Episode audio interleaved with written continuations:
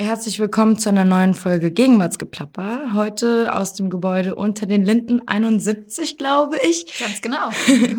und ich bin bei dir zu Gast. Wer bist du, was machst du und woher kommst du? Ich bin Ottilie Klein, ich bin Bundestagsabgeordnete der CDU für den Wahlkreis Berlin-Mitte, im Bundestag Mitglied im Ausschuss für Arbeit und Soziales und äh, Mitglied im Ausschuss für europäische Angelegenheiten und ähm, ich komme auch, äh, ich wohne jetzt seit über zehn Jahren äh, in Berlin-Mitte. Also ich sag, bin Berlinerin, aber ich komme ursprünglich aus dem Schwarzwald. Äh, da bin ich zur Schule gegangen, aufgewachsen und dann nach dem Abitur zuerst nach Bonn. Dann war ich viel international unterwegs. Es hat eine ganze Weile gedauert, bis ich dann tatsächlich in Berlin war. Aber da habe ich mich dann festgelebt in Berlin-Mitte und da genauer in Berlin-Moabit. Dann setzen wir doch vielleicht direkt bei deiner Schulzeit ein. Ähm, wusstest du schon immer, dass du eines Tages im Bundestag sitzen möchtest oder hattest du mal ganz andere Pläne? Nee, überhaupt nicht. Es, interessanterweise wollte ich Journalistin ursprünglich werden ah, und äh, habe auch während der Schulzeit als freie Mitarbeiterin gearbeitet für eine Lokalzeitung, die Südwestpresse. Mhm. Gibt's auch immer noch. Ähm, und äh, das hat sich dann aber alles mit dem Studium nochmal verändert. Dann wollte ich noch in der Wissenschaft äh, bleiben, Professorin werden. Ähm, und bin dann nach der Promotion äh, dann erstmal sozusagen in die Politik arbeiten gegangen und so hat sich auch meine Leidenschaft für Politik dann im beruflichen entwickelt. Ich war schon immer politisch interessiert, habe auch bei jeder Debatte mitdiskutiert. Also ähm, das hat mir schon immer großen Spaß gemacht, aber so wirklich beruflich wurde es erst nach der Promotion. Okay, und du wolltest Journalistin werden, dann wolltest du in die Forschung. Was hast du eigentlich studiert? Ich habe studiert Regionalwissenschaften in Nordamerika. Das war damals mhm. ein Magisterstudiengang. Das gibt's heute gar nicht mehr. Ähm, heute heißt das Master. Es ist aber im Grunde genommen was ganz Ähnliches ähm, mit zwei Nebenfächern. Das war immer die, das Formale, was man erfüllen musste, was ich sehr gerne gemacht habe. Also Regionalwissenschaften Nordamerika mit dem Nebenfach Neuere Geschichte und Politikwissenschaften. Und äh, mir war eben wichtig, auch was Interdisziplinäres zu studieren. Ich mhm. hatte in der Schulzeit äh, das große Glück, mal nach Chicago zu einer Gastfamilie zu fahren. Das war zuerst nur für zwei Wochen ähm, und dann haben die mich nochmal eingeladen, habe dann äh, am Ende des Tages sogar zwei Monate bei denen verbracht und ich wollte ganz gerne da anknüpfen, auch das Internationale mitnehmen ins Studium und auch die Sprachkenntnisse, die ich ja da erlernt habe äh, und vertieft habe, dann nochmal äh, auch im Studium verwenden. Ne? Insofern war das eine ganz gute Entscheidung ich habe es nie bereut und es hat großen Spaß gemacht. Dann erzähl mal von Chicago. Wie bist du darauf mhm. gekommen, ausgerechnet dorthin zu gehen und äh, was waren so die prägendsten Erlebnisse? Das war tatsächlich mehr so ein Glücksfall. Ähm, also ich bin in der Schule, es gab dieses Programm, wo man äh, eine Gastfamilie besuchen konnte und ich bin dann nachgerückt, ähm, einfach oh. weil eine, eine Schulkollegin von mir nicht konnte kurzfristig. Äh, ich gesagt, ich bin sofort dabei. und dann ging es erstmal für zwei Wochen nach Chicago und das war mitten im Winter. Ich weiß noch, es war so kalt ja. und Chicago wird ja auch die, als Windy City äh, benannt. Es war wahnsinnig windig, aber die ähm, Gastfamilie von mir, die O'Keefes, wir haben immer noch äh, guten Kontakt. Die waren sehr herzlich und ähm, ja, haben mich wirklich auch begeistert nochmal vom Land. Ich bin dann auch noch während der Studienzeit dann in die USA, dann zwar nicht mehr nach Chicago, also nicht nach Illinois, sondern nach Massachusetts äh, zum Mount Holyoke College, so nennt mhm. sich das. Äh, das ist ein, eines der äh, das älteste Frauencollege sogar äh, der USA, gegründet äh, 1837. Mhm. Ähm, und äh, das war auch ein großer Zufall. Mhm. Äh, eigentlich habe ich mich für verschiedene Stipendienprogramme beworben und bin dann äh, ans Mount Holyoke College gekommen, auch mit einem Vollstipendium, Gott sei Dank. Und äh, das war wirklich nochmal eine ganz andere Erfahrung. Also wirklich wahnsinnig intensiv vom Studium her äh, und aber sehr gewinnbringend. Also auch davon profitiere ich noch heute.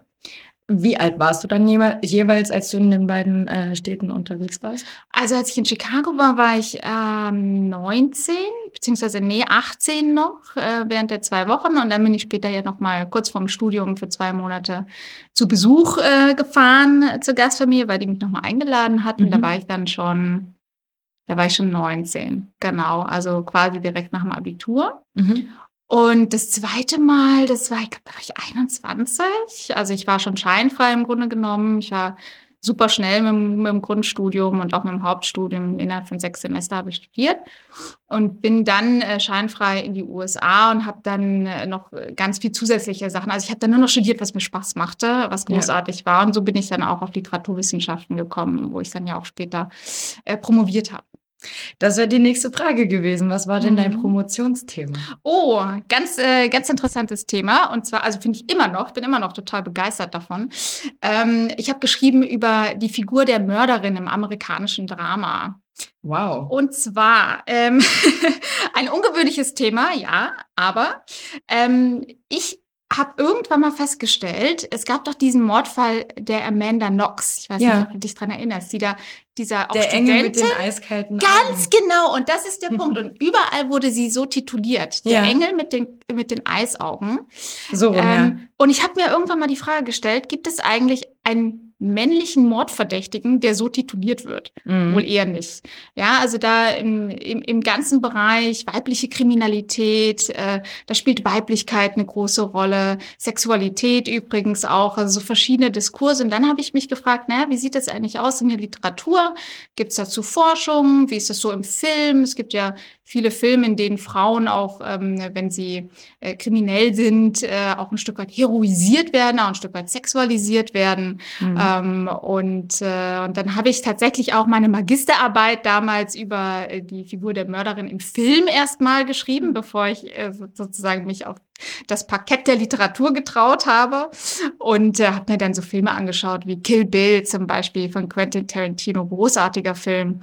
Ähm, und äh, Monster, ja, von Charlize Theron, also das hat großen Spaß gemacht und äh, dann bin ich aber, äh, weil ich auch merkte, dass mir so ein bisschen noch fehlt im Bereich der Literaturwissenschaft, habe ich dann noch ein Masterstudium gemacht in Oxford und ähm, bin danach sozusagen in die Promotion eingestiegen mit dem Thema ähm, amerikanisches Drama.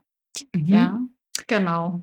Auf jeden Fall sehr, äh, sehr, sehr breit aufgestellt. Ähm, wie bist du denn jeweils auf die Themen gekommen? Also vor allem das jetzt mit, mit Film ähm, ist ja jetzt gar nicht so naheliegend bei deinem ursprünglichen Studium, oder?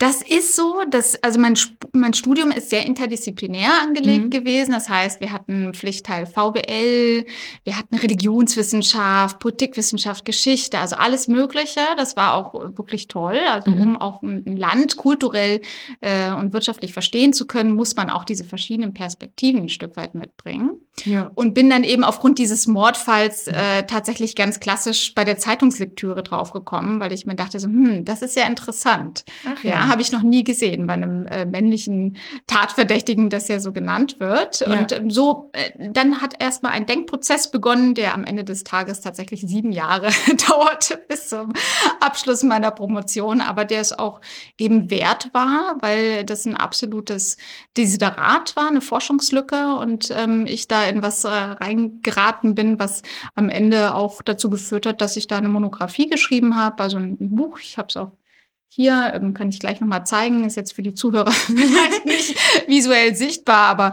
ähm, kann ich gleich im Nachgang nochmal zeigen. Äh, und ähm, ich würde es tatsächlich auch wieder genauso machen. Sehr cool. Aber das ja. heißt, das Thema hat dich richtig abgeholt. Ja. Nice. Ja. Ähm, du hast gesagt, es war ja auch Politikwissenschaft mit dabei. Mhm. Ähm, ich habe mal beim Studieninformationstag an der Uni Göttingen gelernt, ähm, wenn man in die Politik gehen will, sollte man es bloß nicht studieren, dann hätte man zu viele Skrupel und wäre zu sehr abgeschreckt. Würdest du das unterschreiben oder würdest du widersprechen? Ähm, ich weiß gar nicht, also abgeschreckt ist, glaube ich, ein bisschen zu viel.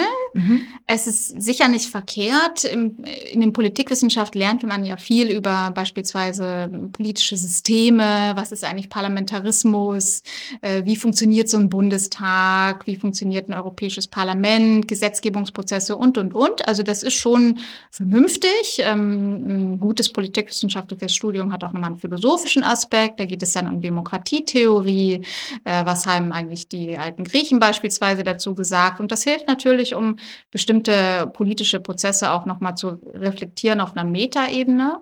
Also es kann nicht schaden, sagen wir es mal so. Und ähm, ob das jetzt abschreckt, ich finde nicht. Also mich hat es nicht abgeschreckt und ähm, ich habe da auch viel gelernt. Also ich kann es jedem nur empfehlen. Ich denke aber auch, dass es wichtig ist, immer auch noch einen wirtschaftlichen Aspekt äh, dazu zu nehmen, weil vieles, was in der Politik äh, passiert, natürlich auch breiter ist als nur sozusagen Theorie und ähm, auch vieles eine wirtschaftliche Dimension hat, die immer wichtig ist mitzudenken. Das heißt, der VWL-Aspekt deines Studiums war auch sehr zielführend. Absolut. Ähm, und auch da konnte ich tatsächlich noch aus meiner Schulzeit zehren, weil ich auf einem Wirtschaftsgymnasium war. Ah. Ähm, ich war ursprünglich auf, einem, auf einer Realschule. Ja und habe dann mittlere Reife gemacht und man konnte sozusagen in Baden-Württemberg aufs Wirtschaftsgymnasium gehen und ein ganz normales Abitur machen, halt mit den Leistungsfächern BWL und VWL. Ah ja. Und ich bin super froh, dass ich das gemacht habe, weil ich so ein einfach ein wirtschaftliches Grundwissen an die Hand bekommen habe, das man sonst, glaube ich, nicht in der Schulzeit äh, bekommt. Und was ich sehr, sehr schade finde und wo ich mich auch wirklich bei jeder Gelegenheit für stark mache, dass wir gerade im Bereich Finanzwissen, äh, BWL, aber auch VWL, dass wir da sehr viel stärker in den Schulen den Schülerinnen und Schülern das Wissen vermitteln, weil das ganz, ganz wichtig ist, um verschiedene ähm, Dinge zu verstehen, die so im Alltäglichen auch äh, passieren. Also ganz einfach, wenn ich jetzt äh, einen Kredit aufnehme, was bedeutet das eigentlich? Was ist ein Zinseszins? Ähm, äh, warum ist eigentlich der Dispo so teuer äh, als Kredit? Ja, ein Dispo ist ja der teuerste Kredit. Und diese ganzen Dinge sind eben auch ganz wichtiges praktisches Alltagswissen. Und äh, da setze ich mich sehr stark für ein, dass da mehr passiert. Das klingt sehr sinnvoll, denn äh, ja, das Sinnvollste, was ich aus der Schule mitgenommen habe, war, glaube ich, wie man auf drei Sprachen Gedichte analysiert. Auch nicht schlecht. ja, aber am Ende bringt es einem dann doch vergleichsweise wenig, weil man dann zum Beispiel im Falle von einer Inflation dasteht und sich fragt, hm, okay, wie hat sich das jetzt alles so entwickelt? Also, dass man einfach dieses wirtschaftliche Verständnis, von dem du sprachst, weniger mitbringt. Leider. Also, es wäre schön, wenn man das in der Schule auch schon ähm, ja, beigebracht bekommt. Absolut, wobei ich das nicht, ich würde nicht sagen entweder oder, sondern nee, sowohl, sowohl, als, auch. auch ne? Also ja. dieses, ähm, das höre ich immer wieder. Ich habe eine große Affinität zu Literatur, mhm. ähm, Gedichte jetzt eher nicht so, aber insgesamt Sprache, ja, Sprache ist, ist super wichtig. Auch fürs kritische Denken ist natürlich diese Analysefähigkeit, die man da lernt, ganz, ganz entscheidend. Also ja. insofern ähm, sehr viel mehr Mut zu beidem. Und äh, ich glaube, dass wir das auch äh, durchaus umsetzen können in den Schulen. Am Ende des Tages hängt es an ganz pragmatischen Dingen, nicht so sehr die Inhalte, die möglich sind, sondern haben wir eigentlich die Lehrer vor Ort, die mhm. das leisten können. Ja, also gerade in Berlin, wo ich ja jetzt lebe, haben wir einen chronischen Lehrermangel. Wir haben ein Unterrichtsausfall, der im Ländervergleich äh, Schlusslicht ist. Also nirgendwo fallen so viele Unterrichtsstunden aus wie in Berlin. Und insofern äh, glaube ich, dass wir erstmal da ansetzen müssen, bevor wir dann schauen, ob wir äh, vielleicht noch irgendwelche Inhalte mhm. überarbeiten, auch wenn das immer nicht schlecht ist, das mal zu aktualisieren. Das stimmt. Welche Sprachen sprichst du denn selber alles? Ich nehme mal an Deutsch und wahrscheinlich auch Englisch. Ja, genau. Deutsch ist meine Muttersprache. Englisch. Ich bin ja, ähm, komme aus einer russlanddeutschen Familie. Mhm. Also meine Eltern kommen aus der ehemaligen Sowjetunion und äh, deswegen bin ich auch ein Stück weit mit Russisch aufgewachsen. Ich habe selber nie zu Hause Russisch gesprochen, muss mhm. ich dazu sagen, weil die Russlanddeutschen sich ja sehr stark mit Deutschland identifizieren und meinen Eltern war es sehr wichtig, mit mir Deutsch zu sprechen. Deswegen, du hörst auch, ich habe überhaupt keinen russischen Akzent. Ja. Ähm, äh, meine Eltern haben auch Deutsch studiert, beispielsweise in der Sowjetunion. Ah, okay. Ähm, insofern war ihnen das ein besonderes Anliegen. Aber ich habe dann natürlich, Verwandte waren ja da und haben sich auf Russisch unterhalten. Ne? Insofern habe ich immer schon Russisches mitbekommen und mhm. ganz viel verstanden. Und habe dann kurioserweise in, während meines Amerika-Aufenthaltes, als ich ein Jahr dort war, weil ich ja schon scheinfrei war, konnte ich ganz viele tolle Dinge tun. Ja. Äh, und habe dort unter anderem Russisch gelernt. Mhm. Und zwar in so einem richtig Hardcore-Intensivkurs. Also mhm. jeden Tag Russisch. Meine äh, Russischlehrerin Edwina Cruz, großartige Frau, äh, wirklich, die hat, also wenn ich vorher begeistert war von Sprachen, nach, nach diesem Unterricht bei ihr war ich es noch mehr. Also wirklich eine Frau mit Herzblut dabei beim Unterrichten von Russisch. Und ähm, seitdem kann ich auch schreiben, Grammatik und so weiter und habe das auch immer wieder beibehalten. Also ich habe immer wieder Russischkurse besucht, wenn es irgendwie ging.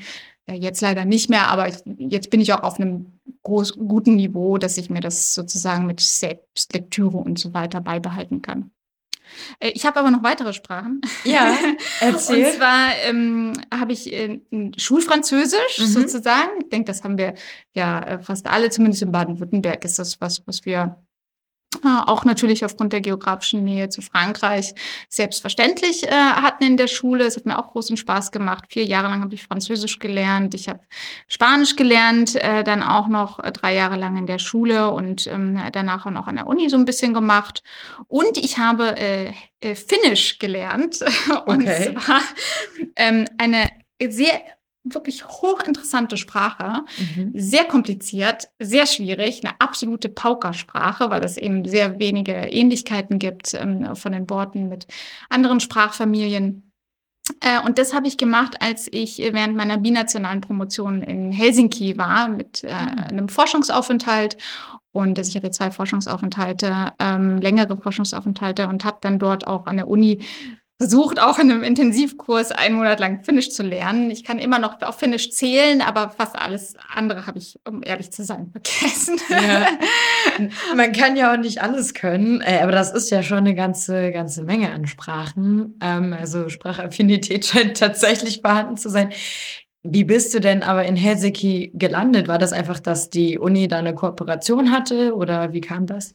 Ja, genau. Also ich bin ähm, nach meinem Masterstudium in Oxford bin ich, äh, habe ich mich beworben für verschiedene Promotionsprogramme und bin dann genommen worden bei einem internationalen Promotionsprogramm in Gießen ähm, mhm. im Rahmen der Exzellenzinitiative. Und die haben eine äh, Kooperation mit verschiedenen Universitäten. Das waren am Ende fünf äh, europäische Städte beziehungsweise Unis, äh, die miteinander kooperiert haben. Und ähm, jeder von uns, die Teil dieses Programms waren, wir waren, glaube ich, insgesamt zwölf Doktoranden aus all diesen fünf europäischen äh, Unis. Und äh, wir haben eben dann uns eine Partneruniversität ausgesucht und meine war dann Helsinki. Ah ja, genau. Okay. Und du hast vorhin erwähnt, dass du schon immer sehr politisch interessiert warst. Ähm, Jetzt sitzt du heute für die CDU im Bundestag. Wusstest du schon immer, dass dein Herz ein bisschen konservativ veranlagt ist und dein Weg dich äh, eben in die CDU führen würde? Oder hattest du auch mal Ausflüge in andere Richtungen? Na, die CDU ist ja eine christdemokratische mhm. äh, Partei. Also wir sind auch konservativ, wir sind nur konservativ. und ähm, ich habe ja mein Herz für Mitte, äh, mhm. also mein I Love Mitte-Herz. Und das ist nicht nur sozusagen eine Liebeserklärung für den Wahlkreis Berlin-Mitte, sondern auch ein klares Bekenntnis zur politischen Mitte. Und ähm, ich bin, ich sage immer, ich bin sowohl liberal, sozial und konservativ. Das hört sich jetzt ein bisschen beliebig an. Wenn ich mhm. aber erkläre, was ich damit meine, wird es, glaube ich, ein bisschen klarer. Ähm, Beispielsweise, also in der Sozialpolitik bin ich wahrscheinlich ein bisschen sozialer als äh, meine meisten CDU-Kollegen oder als viele CDU-Kollegen von mir. Ähm, alles, was gesellschaftspolitisch äh, betrifft, bin ich äh, sehr liberal. Ja, ähm, aber äh, zum Beispiel was den Sicherheitsbereich angeht, bin ich sicherlich auch ein Stück weit konservativ äh, mhm. und äh, sage ich eben schon. Na ja, also es gibt schon Regeln in diesem Land, an die müssen sich alle halten und ähm, da bin ich eben schon ein klarer Verfechter von, von Recht und Ordnung. Okay, das klingt plausibel. Aber das heißt, ähm, für dich war dann immer klar, ich werde eines Tages in die CDU eintreten oder? Ich habe relativ lang gewartet mit einem Parteibeitritt. Für mich war immer wichtig, zuerst meine Ausbildung abzuschließen, weil ja. ich so ein entweder ganz oder gar nicht Typ bin. Und ich wusste, wenn ich jetzt in der Promotion noch anfange, äh, politisch aktiv zu werden, dann leidet irgendwas darunter. Mhm. Und deswegen wollte ich die, äh, die Doktorarbeit ganz gerne abschließen, was ich auch gemacht habe. Und für mich war dann entscheidend der äh, Wahlkampf 2016 mhm. in Berlin, äh, als ich eben gemerkt habe, dass äh, gerade bei den Russlanddeutschen die AfD versucht, äh, enorm zu fischen an Stimmen. Und das hat mir gar nicht gefallen. Und äh, ich habe dann mitbekommen, dass es bei der CDU so ein Aussiedlernetzwerk gibt. Und das war dann mein erster Kontakt sozusagen ähm, zu den Leuten in der Partei. Das hat mir sehr gut gefallen. Und dann habe ich, bin ich von dort dann sozusagen äh, auf die Ortsebene vor Ort mit den Moabiter-Leuten habe ich mich angefangen auszutauschen. Und ähm, das hat mich dann alles überzeugt, sodass ich dann kurz danach auch eingetreten bin. Du sagtest jetzt, dass die AfD ja tatsächlich da diesen Zulauf hatte an Russlanddeutschen. Ähm, woran lag das? Hast du da eine Erklärung für? Also wie haben die es geschafft, gerade diese Zielgruppe so für sich zu begeistern? Also ich weiß gar nicht, ob die so einen Zulauf hatten, aber sie okay. haben eben stark äh, in dem Wässerchen gefischt mhm. äh, und haben versucht, auf Russisch die Russlanddeutschen anzusprechen. Ähm, äh, also man sieht eben in den Statistiken, dass die Russlanddeutschen überdurchschnittlich AfD wählen, ja. Mhm. Sie wählen aber weit überdurchschnittlicher immer noch die CDU und auch überdurchschnittlich die Linke übrigens. Also äh, das ver verengt sich manchmal im Diskurs äh, sehr stark auf die AfD. Die Russlanddeutschen sind immer noch eigentlich klare CDU-Wähler. Mhm. Äh, wichtig ist natürlich, dass wir sie sozusagen mit ihren Anliegen auch ernst nehmen als Politik, dass wir auf sie zugehen. Und das muss nicht, äh, nicht immer auf Russisch sein. Im Gegenteil, also die die meisten Russlanddeutschen fühlen sich eher befremdet durch eine russische Ansprache, weil sie ja nach Deutschland gekommen sind, weil sie Deutsche sind. Ja. Ähm, insofern, ich glaube, am Ende des Tages ist es wirklich wichtig, in die Communities reinzugehen, mit den Menschen zu sprechen. Und äh, das tue ich, wo ich kann. Ich kenne ja nun mal die Community sehr mhm. gut und ähm, mache das auch in Berlin. Okay. Wann bist du eigentlich hier in Berlin gelandet? Also du sagtest, du lebst jetzt hier seit zehn Jahren, ähm, wenn nicht länger. Wie war dein Weg nach Berlin? Also ich habe erst mal ein paar Umwege gemacht. Ich habe ja schon erzählt, ich bin, äh, nachdem ich in Bonn war, bin ich nach Oxford in Großbritannien. Dann äh, habe ich noch ein Praktikum gemacht in Berlin. Dann bin ich nach Gießen. Äh, äh, mein Mann wohnte damals in Hamburg. Das heißt, ich habe auch ein bisschen äh, nach Hamburg gependelt. Mhm. Ähm, dann äh, sind wir gemeinsam nach Berlin gezogen, wenn mein Mann hier einen Job bekommen hat. Und so hat die Berliner Reise begonnen. ähm, du sprachst gerade von einem Praktikum in Berlin. Was ja, war das? Das war ein Praktikum bei Teach First Deutschland. Das mhm. ist so eine Organisation, die, ähm, die im Grunde genommen sehr gute Studenten für oder Absolventen, äh, Studienabsolventen für ein Jahr an die Schulen schickt, insbesondere Brennpunktschulen. Und weil mich das Thema Chancengerechtigkeit schon immer begleitet hat, fand ich das ein interessanter Ansatz und habe da mal reingeschnuppert. Das Thema Chancengleichheit ist dir sehr wichtig. Chancengerechtigkeit. Äh, Chancengerechtigkeit, entschuldige. Ähm, warum ist dir das so ein Herzensthema? Ja, das ist mein Herzensthema, weil ich ja ähm, selber äh, in einem Arbeiterhaushalt aufgewachsen bin und äh, sozusagen einen Bildungsaufstieg äh, gemacht habe, sehr hart dafür arbeiten musste und mir eben deswegen auch sehr bewusst ist, wie hart das ist für die Schülerinnen und Schüler, ähm, da rauszukommen mhm. ne, und aufzusteigen. Insofern hat mich das immer begleitet. Ich bin jetzt hier in einem Wahlkreis mit äh, vielen jungen Menschen, die ähm, es nicht so einfach haben. Also wir haben eine, eine große Kinderarmut hier tatsächlich in Berlin Mitte. Jedes fast jedes zweite Kind wächst in Armut auf. Das denkt man gar nicht, weil man denkt immer an Berlin Mitte, an das Regierungsviertel, mhm. an die, die, ja, die, die hippe Torstraße und so weiter. Äh, aber wir haben eben auch wirklich äh, Probleme, insbesondere im Gesundbrunnen, auch im Moabit, wo ich wohne. Und äh, da ist mir eben wichtig, dass wir da mehr tun für gerechte Chancen, denn wir sehen, dass äh, jedes fünfte Kind in Berlin Mitte, wenn es eingeschult wird, kann es kein Deutsch. Hm. Und das ist einfach was, was man gar nicht so einfach wieder aufholen kann. Ne? Insofern sagen wir als CDU Berlin, dass wir auch eine verpflichtende Vorschule wollen, dass die Kinder in irgendeiner Form auf ähm, eine gleiche Ebene gebracht werden, was das Sprachliche angeht, was die Fertigkeiten, die Grundfertigkeiten angeht. Und ich glaube, das ist der richtige Weg.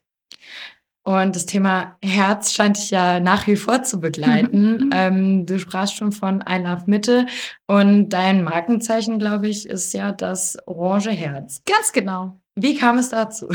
ja, also ich habe tatsächlich ähm, damals, als ich kandidiert habe für den Bundestag, habe ich so ein, ein Video produziert äh, und habe mir dann große Gedanken gemacht, wie ich eigentlich diesen vielseitigen Wahlkampf, also auch meine, äh, der Wahlkreis und auch meine Liebe zu Berlin Mitte äh, zusammenbringe mit gleichzeitig den Herausforderungen, die äh, ja auch dieser Wahlkreis mit vielen sozialen Gegensätzen durchaus hat. Na? Und äh, bin dann auf den Slogan I Love Mitte gekommen Und das Herz ist orange oder ockerfarben, könnte man auch sagen. Okay. Das, ist, das ist die Farbe der CDU Berlin.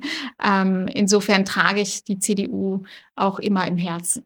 Sehr, sehr schön gesagt. Seit wann ist das denn die Farbe der CDU Berlin? Gab es da nicht auch erst so ein Relaunch?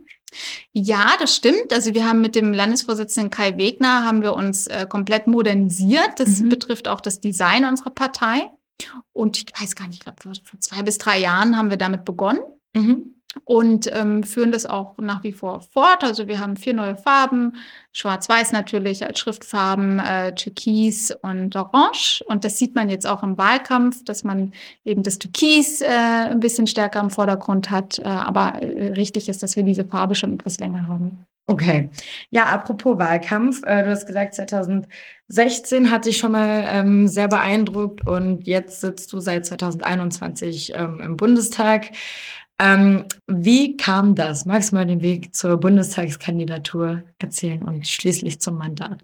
Ja, also ich habe ja, ähm, ich hatte ja schon anfangs gesagt, ich habe dann in der Politik erstmal gearbeitet. Ich war Büroleiterin des Fraktionsvorsitzenden im Berliner Abgeordnetenhaus der CDU und ähm, hatte dann so schon sehr guten Einblick in politische Abläufe, auch politische Positionen und so weiter. Auch davon profitiere ich heute noch, dass ich diese Landesebene damals so intensiv äh, miterlebt habe beruflich und bin dann aber tatsächlich äh, in den Finanzbereich gewechselt und okay. ähm, habe dann ja beim Bundesverband öffentlicher Banken gearbeitet und habe aber während dieser ganzen Zeit immer äh, politisch äh, gearbeitet. Also das meiste passiert ja ehrenamtlich. Ne? Also wenn wir die Leute auf der Straße stehen, die da äh, sehen, die die da stehen und Flyer verteilen, dann sind das Ehrenamtliche. Keiner von uns wird bezahlt. Mhm. Ähm, und äh, also ich war da immer sehr aktiv, habe immer mitgearbeitet in der CDU Mitte, in der CDU Moabit und ähm, irgendwann bin ich dann auch in den Landesvorstand gewählt worden als Mitgliederbeauftragter der CDU Berlin.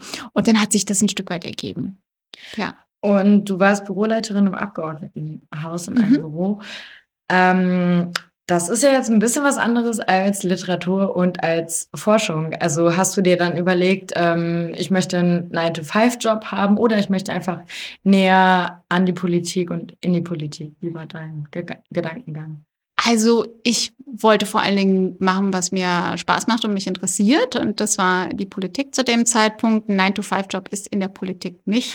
Das äh, muss man ganz klar sagen, denn Politik hört nicht auf. Das ist äh, von morgens bis abends.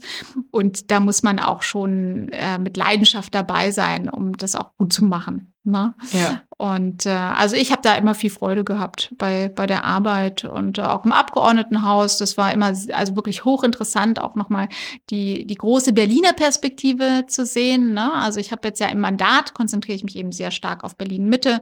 Nicht nur natürlich auch in der Fachpolitik, wenn es gerade im Ausschuss um die, um die deutschen äh, beziehungsweise deutschlandweiten Themen geht, wie Bürgergelddebatte und viele andere Themen, dann betrifft das ganz Deutschland, das ist klar.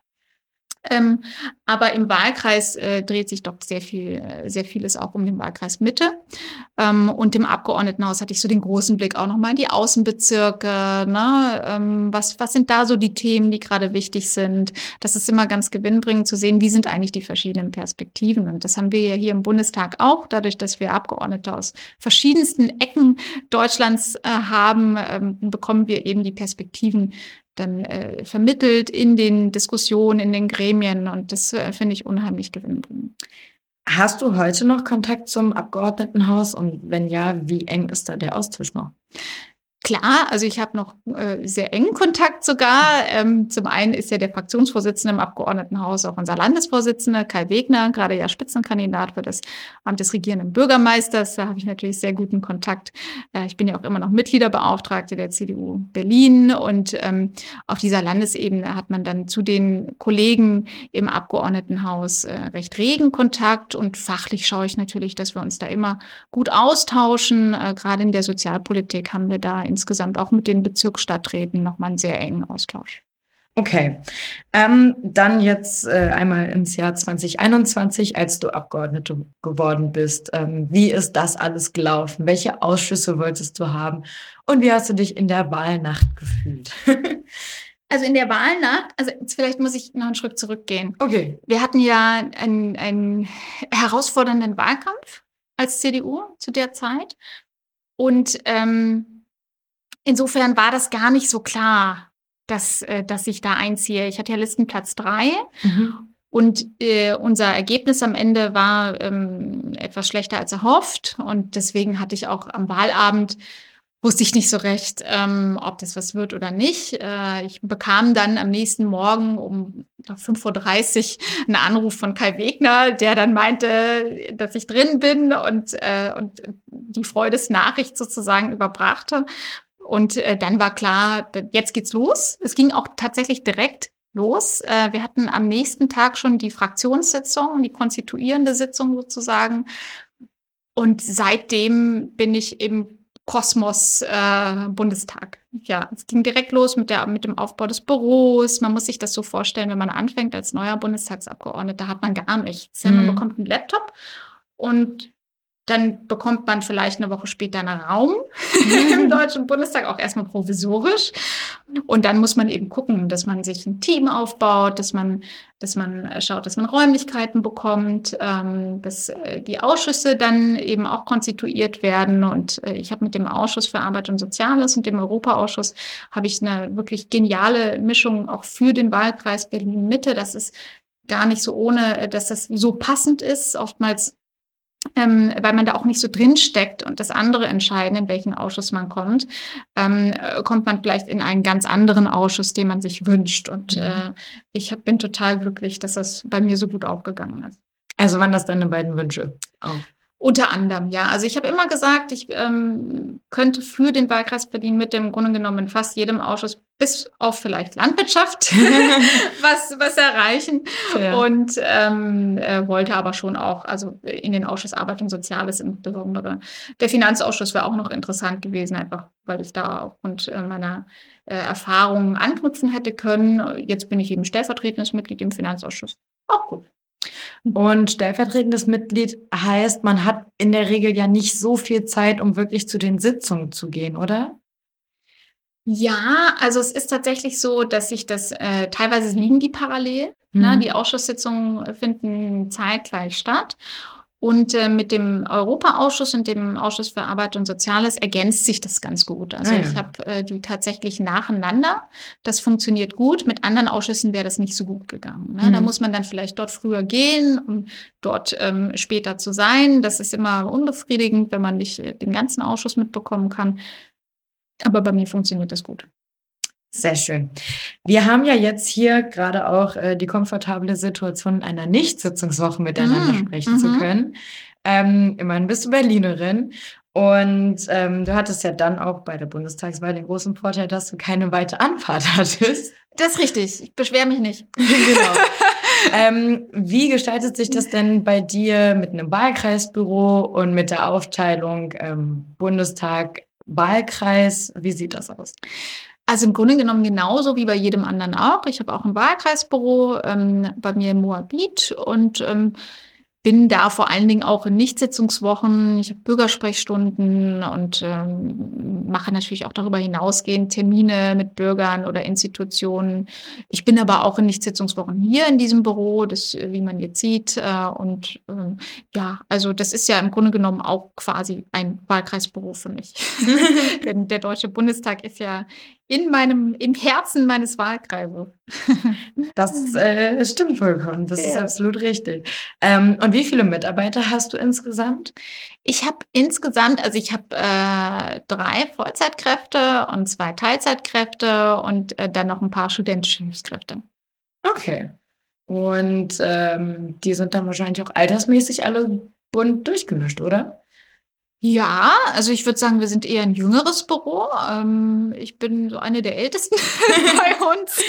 Und wir sind, wir haben viel Frauenpower bei uns. Ah, das klingt gut, das klingt sehr gut. Ja. Okay. Ähm, hast du zu deiner Arbeit noch was Ergänzendes zu sagen? Also ergänzend, ähm, ich habe ja schon ganz viel erzählt. Äh, also mir macht es nach wie vor sehr viel Freude. Ich glaube, das Thema Arbeit und Soziales ist relevanter denn je. Wir haben jetzt ja gerade auch die steigenden Energiepreise, steigende Lebensmittelpreise und da müssen wir eben sehr genau schauen, das tun wir auch als Opposition, dass die Menschen gut durch diese Krise kommen. Äh, wir haben insgesamt bewegte Zeiten und ähm, ein, ist einiges los im Bundestag und das ist auch gut so. Ich glaube, die Politik hat jetzt die Aufgabe, langfristig und vorausschauend ähm, zu arbeiten und äh, eben immer den Menschen im Blick zu behalten. Das hast du schön gesagt. Dann hätte ich noch die Frage, was machst du denn in deiner Freizeit so? Also machst du auch mal Feierabend? ähm, naja, also ich sagte das ja schon, Politik ist jetzt äh, kein 9-to-5-Job. Hm. Ähm, ich bin, also ich ja, ich habe auch äh, Freizeit trotzdem und äh, ich lese halt ganz gerne immer noch äh, auch viel Literatur, wenn die Zeit erlaubt und ähm, der Sport darf auch nicht zu kurz kommen. Ah, was machst du für Sport? Ja, man sieht da vielleicht diesen Punching Ball in der ja. Ecke und äh, ich bin eigentlich Kampfsportlerin, auch äh, Ach, Kickboxerin. Krass. Ja. Und bin ein bisschen aus dem Training, muss ich gestehen. Also ja. ich könnte etwas, etwas öfter ins Dojo gehen, als ich das tue. Äh, aber ich arbeite dran. Wie lange machst du das schon? Ah, schon seit ein paar Jahren tatsächlich. Muss man überlegen. Das sind jetzt äh, fast sieben Jahre. Ja. Und genau. Wie bist du darauf gekommen? Das ist ja jetzt noch relativ unkonventionell. Ja, also ich, hab, ich war schon immer ein Freund von, von intensivem Sport. Also mhm. Kampfsport ist ja wirklich, äh, wirklich sehr intensiv und ähm, ähm, habe das mal einfach ausprobiert bei mir um die Ecke äh, und äh, mache das auch nach wie vor sehr gerne. Also ich habe einfach ein, wirklich das Glück gehabt, dann ein tolles Kampfsportstudio um die Ecke zu haben und äh, bin da aus Neugierde mal hin und ja. äh, seitdem komme ich davon nicht mehr los. Sehr cool. Und sind dann da auch viele Frauen in dem Kurs oder ist es Ja, das ist gemischt tatsächlich und äh, das äh, bringt auch ganz viel, mhm. weil es gemischt ist, weil man dann natürlich auch als Frau dann nochmal anders herausgefordert wird, physisch. Mhm. Ähm, aber wir sind da gut aufeinander eingestimmt. Äh, mhm. Und wir haben auch eine ganze Reihe von Frauen. Ja. ja. und alt und jung, also es ist total gemischt. Mhm. Kann ich sehr empfehlen. Gibt es da feste Trainingszeiten oder geht man dann ins Studio, wann es einem passt? Nee, es gibt feste Trainingszeiten. Mhm. Ja. Genau. Und wie groß sind dann so die Gruppen und wie intensiv ist das Training? Also ich bin gerade einfach nur ganz neugierig. Ja, das kommt total drauf an. Also es gibt äh, Sparring. Training, mhm. ähm, das ist auch schon intensiv, aber es ist eben etwas anders als jetzt beispielsweise, ähm, wir haben auch so Fitness-Kickboxen, wo du eben wirklich 50 Liegestütze, dann machst du noch äh, 50 Sit-Ups äh, und dann geht's direkt weiter. Also das ist schon innerhalb von einer Stunde sehr, sehr intensives Training. Mhm. Ähm, die Gruppen sind, kommt total drauf an. Also es kommt drauf an, sind jetzt Ferien oder nicht, ähm, äh, was für eine Uhrzeit ist es. Äh, also es ist so von fünf bis zehn Leuten ungefähr. Ah ja, okay. Also ja. überschaubar, aber dann gut zum ja. Gruppentraining. Ja, genau. Wow, okay. Also das war jetzt tatsächlich noch ein Fakt, da hätte ich gar nicht mit gerechnet. sehr überraschend. Ja. Ähm, aber sehr spannende Einblicke insgesamt. Dann würde ich äh, sagen, wir kommen einfach zur letzten Frage. Mhm. Die wäre dann, ähm, wie wir unser Gespräch betiteln sollen. Und eine Bedingung wäre, dass bitte dein Name darin vorkommt. Also mit Herz für Mitte. Ja, das finde ich gut. Ja? Dann nehmen wir doch einfach das. Sehr schön. Dann haben wir auch das äh, von meiner Liste abgehakt. Dann bedanke ich mich ganz herzlich für deine Zeit. Das Danke dir. Mir auch. und äh, dann wünsche ich ein schönes Wochenende und eine produktive Sitzungswoche dann. Vielen Dank, dir auch ein schönes Wochenende. Bis dahin und wie immer, over and out.